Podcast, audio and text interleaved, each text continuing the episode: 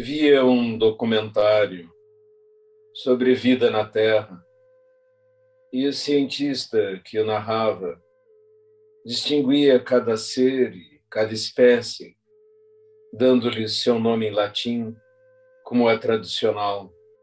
E assim, a cada vez que o nomeava, separado e distinto dos outros seres, parecia que havíamos entendido que ser era aquele, porque enfim tinha um nome, uma descrição, porque havia taxonomia para nos fazer compreender o que é isto, o que é aquilo, através do instrumento humano de dar nomes, de separar, de distinguir, para assim entender.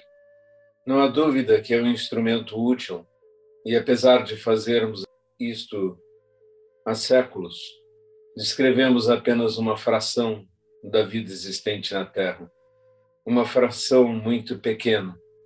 A questão, do ponto de vista budista, é descrever e nomear, distinguir, usar a linguagem para separar, é realmente sabedoria?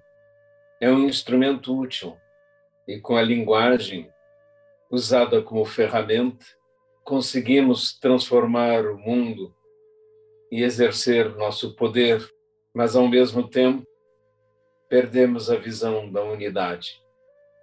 Ao fragmentar, perdemos o todo.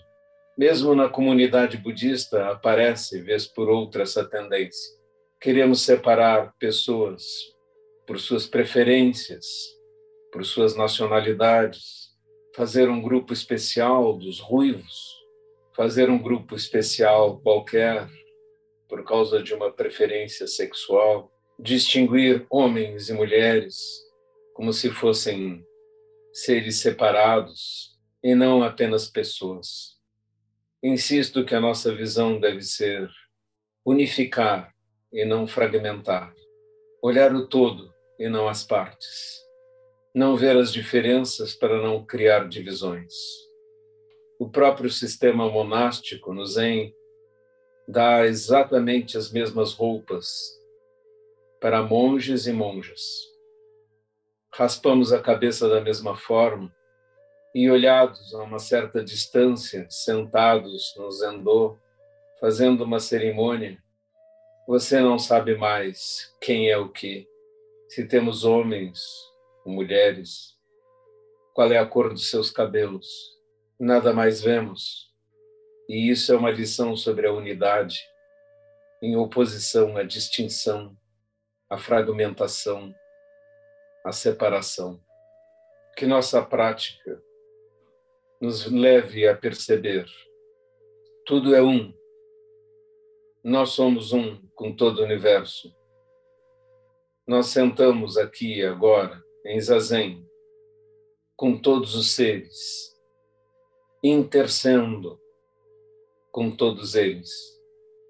Não somos diversos, somos iguais em nossa natureza búdica, em nossa capacidade de poder vir a despertar. Podemos usar as ferramentas de distinguir, separar, colocar em prateleiras, como fazemos com os livros, distingui-los por assuntos, para mais facilmente procurar na biblioteca, mas sentados em zazen como praticantes em budistas, olhemos toda a sabedoria como uma só. Apaguemos em nossa mente toda distinção, toda separação. E desta forma podemos acolher a todos, sem pensar, direita, esquerda, em cima, embaixo, preto, branco certo, errado, com a visão do uno dentro de nós.